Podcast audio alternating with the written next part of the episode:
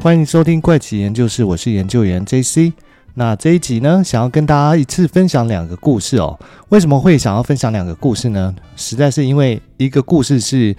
最新的资讯哦，就是发生在五月而已。但是呢，它的一个故事其实没有办法讲的太多，所以决定说。我再去找另外一个一样是相对比较短的故事，把它并成一集啊，跟大家一起来分享，那就会变成一集里面会分成上半集跟下半集两个不同的一个故事。首先呢，就先来讲上半集的故事啊，就像刚刚讲到说，因为它是一个最新的资讯哦，它其实是在五月的时候，美国 NASA 发布了一则讯息啊。但是在讲发布什么讯息之前呢，可能先跟大家分享一下，就是说大家知道史上最贵的望远镜是什么牌子呢？但呢，其实就是美国的航太总署牌，就是俗称 NASA 的韦伯太空望远镜哦。它的造价可是足足有一百亿美元这么高哦。等等，你没有听错，就是一百亿美元。基本上这是一个无敌的天价哦。那韦伯望远镜的全名叫做詹姆斯韦伯太空望远镜啊，它是已发射的一个红外线的太空望远镜。它最初呢，它本来只计划要花个五亿美金就把它造好，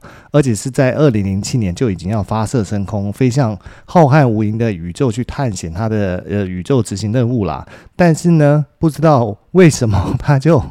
一直追加预算，一直追加预算，最后就追加到刚刚前面一开始节目讲的一百亿美元，这足足增加了二十倍的一个预算了。而且从二零零七年呢，也一直超级的嗯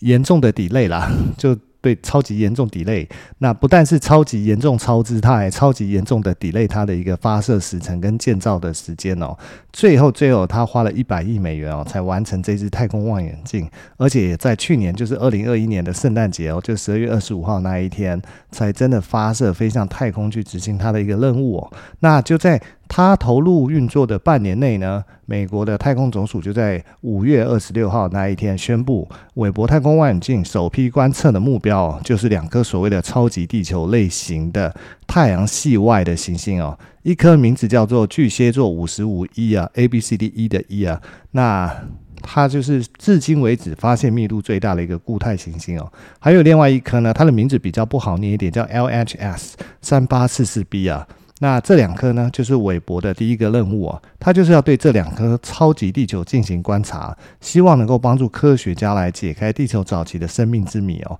那为什么叫超级地球呢？因为它跟地球很类似哦，它一样是循着呃围绕着一个恒星的轨迹在公转，然后上面呢也有所谓的海洋。那一颗有气体，一颗有大气层，一颗没有大气层，但是都很类似地球的一个原始生态哦。所以他们才会称之为超级地球。但是呢，这个超级地球当初是怎么发现的呢？其实它的整个发现的过程大概是这样子的，我简单来描述一下。他们其实有一个叫做零日系外行星调查卫星哦，它在观察一些恒星的时候啊，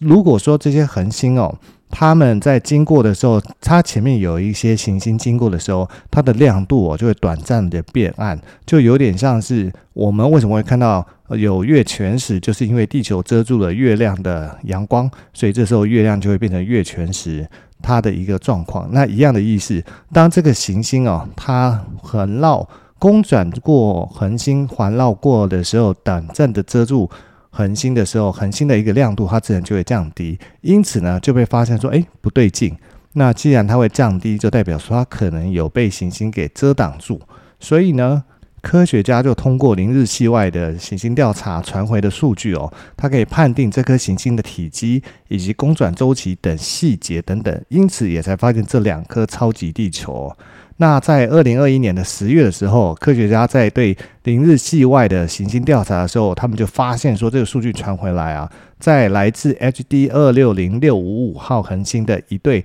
星光周期突然变低了，那并且呢，他把这个发现哦归类为两个被标记的潜在行星物体哦。经过半年的时间哦，科学家最终才证实这个 HD 二六零六五五恒星的周围确实存在两颗行星哦。其中一颗超级地球就是前面一开始我们提到称之为巨蟹座五十五一的行星啊，它每隔二点八天就会环绕恒星公转一周哦。它的质量呢，大概是地球的一点二倍哦。那天文学家表示呢，根据这两颗超级地球的数据哦，虽然被称为 HD 二六零六五五这颗恒星比太阳更暗更冷，但是由于这两颗超级地球跟恒星的距离实在是太近了，所以它们的表面温度就变得非常的高啊。但是这个恒星的距离到底？我们讲太近，它是有多近？这个概念可能比较不好拿捏，所以我们就拿巨蟹座五十五一跟恒星的距离相比，水星跟太阳间的距离做个比较啊，它大概只有水星跟太阳之间的二十分之一的距离哦，所以它绕行恒星的轨道其实不到一百五十万英里啊，所以这个距离呢，虽然其实还是很远啦。但是对于行星跟恒星之间，它已经算是很接近了。那也由于巨蟹座五十五一跟它的这个母恒星非常的接近哦，所以它的表面温度哦，它是远远高于常见的岩石成分的一个熔点哦，因此就是相当的炎热哦。科学家们相信哦，这颗行星朝向恒星的一面哦，应该是岩石融化成一片熔岩海洋哦。NASA 还介绍哦，像巨蟹座五十五一这种近距离绕行恒星的行星哦，很有可能它是潮汐锁定的一个绕行模式哦。它是什么意思呢？意思就是说，这颗行星上面永远只有一面是面对恒星哦，就是它的太阳。所以这颗行星呢，将会是一面永远是白天，另外一面会是永远的黑夜哦。但也有可能会像水星一样啦。不是说以潮汐锁定模式来绕行恒星，而是每绕行个两周自转三圈哦。那如此一来呢，这个行星可能就会有日夜的变化。只是说目前为止呢，NASA 还无法确定到底是第一种推论还是第二种推论，它是发生在这颗巨蟹座五十五一哦。那另外呢，由另外一组。啊、太空望远镜叫做史匹泽太空望远镜的观察发现哦，这个行星哦不太可能含有大气层哦，是因为没有大气层的阻挡哦，所以研究人员使用韦伯望远镜的光谱仪哦，借由不同类型的岩石具有不同的光谱特性来捕捉行星的热发散光谱，并确定其成分哦。德国的马克思普朗克研究所的天文学家，那叫做克莱德伯克哦。他就提到说，观察这两颗行星的一个重要性哦，将是为人类提供地球它在早期的一个视角。帮助说可以了解地球在这些行星一样炎热的时候，可能会是一个什么模样。重点是希望能够找出地球初期诞生的一个样貌，而不是真的要移居这两个超级地球。那未来这两个超级地球到底有没有可能真的成为我们移民的另外一个行星？另外两颗行星的可能性呢？说实话，其实它非常的低哦，因为目前这两颗行星离地球的距离大概是三十三光年。三十三光年是一个多远的一个距离哦？给大家一个概念哦。目前太空移动科技最快的叫做新视野号，也需要花上六百一十五年的时间哦，才能从地球抵达这两颗行星的一个位置哦。那按照我们人类的寿命啊，应该早就终老在太空船上嘛。所以呢，这是一个不切实际的一个想法。那其次是这个表面温度已经热到可以融化岩石哦。而且还没有大气层存在的话，那就算我们能解决距离的问题，它还是不适合人类居住啊。所以说，目前这两颗超级地球哦就只是适合做科学研究而已啊。虽然说这两颗超级地球哦目前不管是从距离还是大气啊、温度啊，甚至日照啊，可能都不能作为人类宜居的第二星球，但不意味着人类永远只能留在地球，因为我们太阳系内还有其他很多类似的行星嘛，像是金星，它也是一个有浓密大气层的星球，这之前讲过嘛。火星呢，也是被认为在太阳系里面最适合的一个地带。这两颗行星呢，都被人认为说是地球的一个姐妹星啊。其中火星更是被很多人认为说，未来人类可能在太阳系内的第二家园嘛。不过别看火星跟地球最近的距离是只有五千五百万公里哦，当它最远的距离的时候，可是可以到四亿公里之远哦。但是呢，我们以遥远的系外行星相比，火星的距离真的是算近很多了。而且目前人类也能够发射探测器到火星上面去探索，它可以登陆火星啊，载人登陆火星也有可能很快就会实现哦。按照计划哦，SpaceX 公司的 Starship 就是星舰哦。轨道级飞行将会在今年，就是二零二二年的七月进行哦，在八月还会准备第二艘可以飞行的 Starship，之后每个月都会飞行一次哦。按照计划，SpaceX 公司哦，希望可以打造一千艘这样的星际飞船哦，每艘飞船一次能够将一百人送上火星或者是月球，在二零五零年之前哦，将一百万人送上火星哦，并在火星打造一座火星城市，从而实现星际移民哦。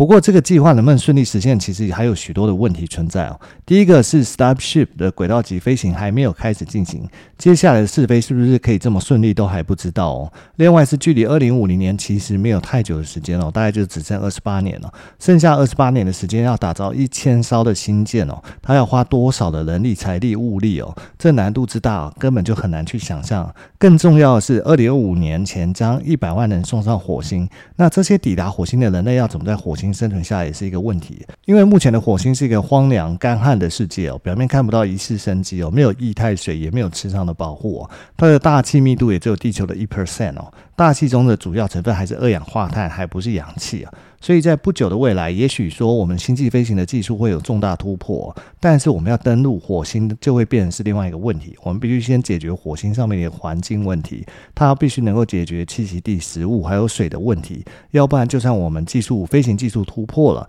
一样，我们还是不能把人送去火星啊。所以这其实就是 NASA 从。他发现两个超级地球，再衍生到想要移居火星的话题啊，这其实是第一个故事啊。第二个故事呢，其实想跟大家分享的是，我们看完地球外的世界，我们再来看看地球内的世界到底发生了什么事情哦。就是我们都知道，覆盖地球表面面积约七十一到七十二 percent，这么多的都是水，而地球上的水呢，有九十七 percent 都在海洋里面哦。但是你知道吗？地球已经疯狂的喝水好多年的时间哦，而且它一年大概要喝三十亿吨的海水。更惊人的是哦，从可以开始推算以来的这几年哦，地球应该已经喝了三千万亿吨的海水哦。到底是什么原因哦，导致地球如此疯狂的喝水哦？这些消失的海水最终又去了哪里哦？按照地球这样的喝水速度哦，海洋会不会突然有一天就没有了？二零一五年呢，美国华盛顿大学的一支研究团队哦，在北太平洋的马里亚纳海沟安装数千个耐高压的监听设备哦，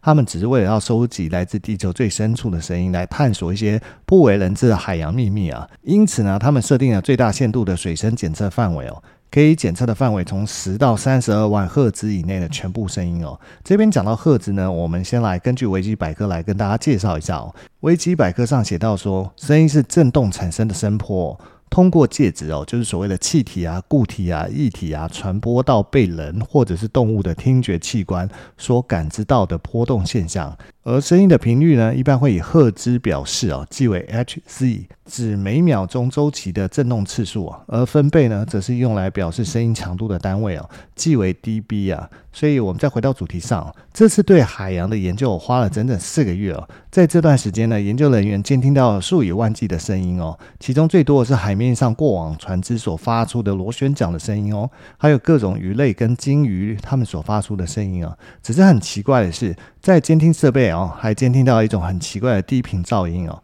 这种声音哦，很像怪兽发出的一种声音声呢，而且断断续续的，在四个月内哦，完全停止了。在黑暗的海底深处哦，到底是？什么东西发出这么恐怖的声音哦，让大家其实都感觉到很害怕，因为研究人员从来没有听过这样的声音哦，不知道是不是发现了深海的什么样的生物哦，而且反复的对这段噪音进行监测，但经过声音分析后，他们发现一个惊人的秘密哦。那就是海沟底部呢，存在一股神秘的力量，正在日夜不停的疯狂的在喝海水哦。更重要的是，他们经过电脑模拟的运算哦，跟数据的分析计算之后，这些被喝的海水哦，一年可达三十亿吨哦。到底是海底住着什么样的生物哦？它的纳水量如此惊人，所以光是喝水量就用吨来计算了。目前地球上已知体积最大的生物哦，其实是蓝鲸，而蓝鲸的长度哦，最长可达三十三公尺哦，重量可达一百五十吨哦。那它的一个食量也是大的惊人哦。但是海水会不会是蓝鲸喝掉的呢？其实。用想的就知道，应该不会是啊。蓝鲸的栖息地带是在温暖海水与冰冷海水的交界处哦，也就是海下三百公尺左右的地方哦。那里生活大量的浮游生物哦，可以让蓝鲸不怕没有食物吃哦。不过要知道，马里亚纳海沟的最深处是一万一千公尺哦。大型的海洋生物根本是在连三千公尺以下的海底处都无法生存哦。这是因为海水越深哦，水压就会越大。巨型的海洋生物根本无法承受巨大的水压，因此它们只能在上层的海域。生存哦。更重要的是，能够在深海生存的海洋生物只有极小的一部分哦。像鲸鱼啊、鲨鱼啊这种大型生物哦，就算能够活在一万一千公尺下的海底哦，在这边它们绝对找不到食物，会饿死哦。所以说，喝掉三十亿吨海水的生物绝对不可能是蓝鲸哦。那到底是什么东西？它不停的在喝水？有人在猜哦，会不会是马里亚纳海沟的深处哦，有着一个无底洞？毕竟没有人去过那里嘛，所以一切都只能用幻想跟猜测啊。但是会提出这个猜测的想法的人呢，其实来自美国加州哦。为什么呢？因为在美国加州就有一个这样的湖面黑洞哦，一秒就能吞掉上千吨的水哦。据说如果要有人不小心掉进这个洞里哦，它会像子弹发射一样快的被送往洞里面去哦。就算有其他人发现，可能也无法展开救援。而这个黑洞呢，事实上它是一个人工洞哦，被称为光龙洞的泄洪道哦，它是世界七大人造洞穴之一哦。每秒钟的一个出水量哦可达一千三百七十立方方公尺哦，是蒙蒂赛罗水坝的一个设计哦。它不仅是一个可以瞬间泄掉千吨水量的一个巨坑哦。更是蒙蒂赛罗水坝的一个开关控制哦。当这个水坝的储水量达到顶点的时候，水坝中的巨型环形的泄洪道就会打开哦，把多余的水瞬间给倾泻掉。所以它是世界上泄洪速度最快的水坝。不过，蒙蒂赛罗水坝毕竟是人工修建的嘛，它不是真正天然的无底洞，所以无法给马里亚纳海沟哦这消失海嘴哦作为一个参考的研究哦。而另外在四川哦，它有一个。真正意义上天然的一个黑洞，也不能讲黑洞啊，就是一个大型的洞。它是一个直径六百五十公尺、深两百零八公尺的一个碗形的洼地哦。它不管是下雨哦，还是洪水哦，都不会让这个洼地里面的水平面上升哦。所以一度被当地人称之为无底洞哦。后来呢，就有专家到这边考察，发现这个所谓的无底洞，它其实就是处在地层的一个断裂构造上，而洼地的底部哦，刚好就是位在地层断裂的一个地方哦。一般来说，在地层断裂地方都会有地下河，那是四川的这个洼地刚好它就是。跟地下河持平，所以导致每次下雨的雨水哦，都会直接流入了地下河。所以不论是干旱的时间还是洪水哦，这个洼地的一个水位都不会因此改变了。再说呢，无底洞这个说法在科学上本来的解释就不同。人类在地球上挖过最深的洞，不过就是一万两千两百六十二公尺哦，而地壳的平均厚度是三万五千公尺哦，也就是说。人类的这个人工洞连地涵都还没有挖到，所以马里亚纳海沟的无底洞绝对不可能会是人类去挖出来的。那么一开始问题还是没有解决啊，就是这消失的三十一吨的海水，一年消失的三十一吨海水到底是跑去哪里了？难道就是这样凭空消失吗？如果说哦，马里亚纳海沟它不停的在喝地球上的海水哦，而且每年就要喝掉三十一吨哦，那特别的是。为什么大量海水不见，可是海平面却每年不降反升呢？这到底是怎么一回事呢？其实美国的科学家哦，针对这一点，他们就做出了研究。他们将十九台哦地震监测器啊放进海沟深处哦，将这个监听时间还延长到一年半哦。结果呢，他们就得到一个结论，就是马里亚纳海沟深处的低频噪音哦，并不是生物发出的，而是板块缓慢移动的声音。而马里亚纳海沟呢，它地处于菲律宾的东北部哦，位在西太平洋，是地球上最深的地方。这个最深海沟的成因哦，就是因为两个板块之间的互相挤压而形成的。海沟呢，就等于是地球的裂缝，所以每年都会有大量的海水从这里被吸走，而被喝掉的海水呢，除了会进入更深层的地层，最终呢，可能会被地球内部的岩石和晶体所吸收啊。由于它的结构特性哦，这些岩石跟晶体的吸水性非常的好，海水中渗出的海水哦，都会被完全吸收啊。除了被岩石吸收呢，部分的海水还会和地下水混合，形成新的地下水。所以科学家经过计算认为哦，亚马里亚纳海沟在百万年来应该已经吞噬了超过三千万亿吨的海水哦，这个数量之大哦，真的是让人难以想象。不过这样的我反而觉得更奇怪了，为什么马里亚纳海沟喝了这么多的水，可是海洋却没有被吸干？而且就像前面提到，反而是海平面还会不降反升。那这些海水到底是哪里来的？那地球一直这样喝水，会不会有一天真的水不够它喝呢？那事实上呢，虽然马里亚纳海沟的岩石吸收了大量的水哦，但是任何东西它都是有一个饱和度哦。岩石跟结晶并不会无止境的吸水，虽然它们目前还在吸水，只是说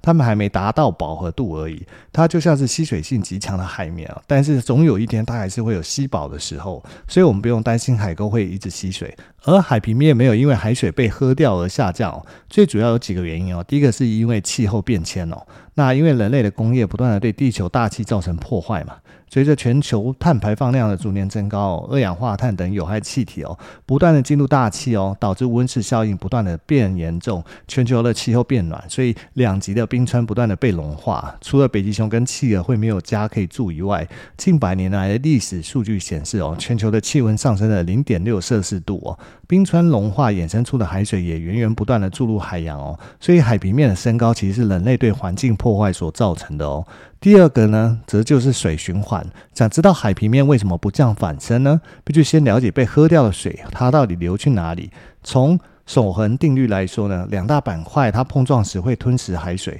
但也会出现要释放海水的一个状况，所以两者之间是一个对冲的一个作用，在某种程度上会达到一个收和放的平衡的。被喝掉的海水呢，一部分会存在地涵中，另外一部分呢会流到地壳，那中间经过极为复杂的循环跟各种地壳运动后，又会被重新送回到海洋跟地面了。比如说海底温泉，它随着海洋地壳内部的热循环活跃哦，地壳深层温度不断升高哦，岩石中的金属元素被溶解在海底喷发，海水也会随之以高温的形式哦，重新被注入到海洋。再加上火山喷发，其实也是水循环的一种哦。火山在喷发时会带来超过六十 percent 的水蒸气啊，再通过降雨的方式回流到海洋。所以简单来讲啊，就算水被喝得再多，它还是存在地球内部啊。而且总有一天，它会再以另外一种形式回到海洋。因此呢，不要因为地球一年喝掉三十一吨的海水，我们就在担心水会不会没有。反而是我们要担心的是，海平面它还是逐年上升哦。会不会哪一天海水吞没掉大部分人类居住的陆地哦，才是我们真正需要关心的哦。好，那时间差不多了，今天就先跟大家分享到这边喽。那下集我们再见喽，拜拜。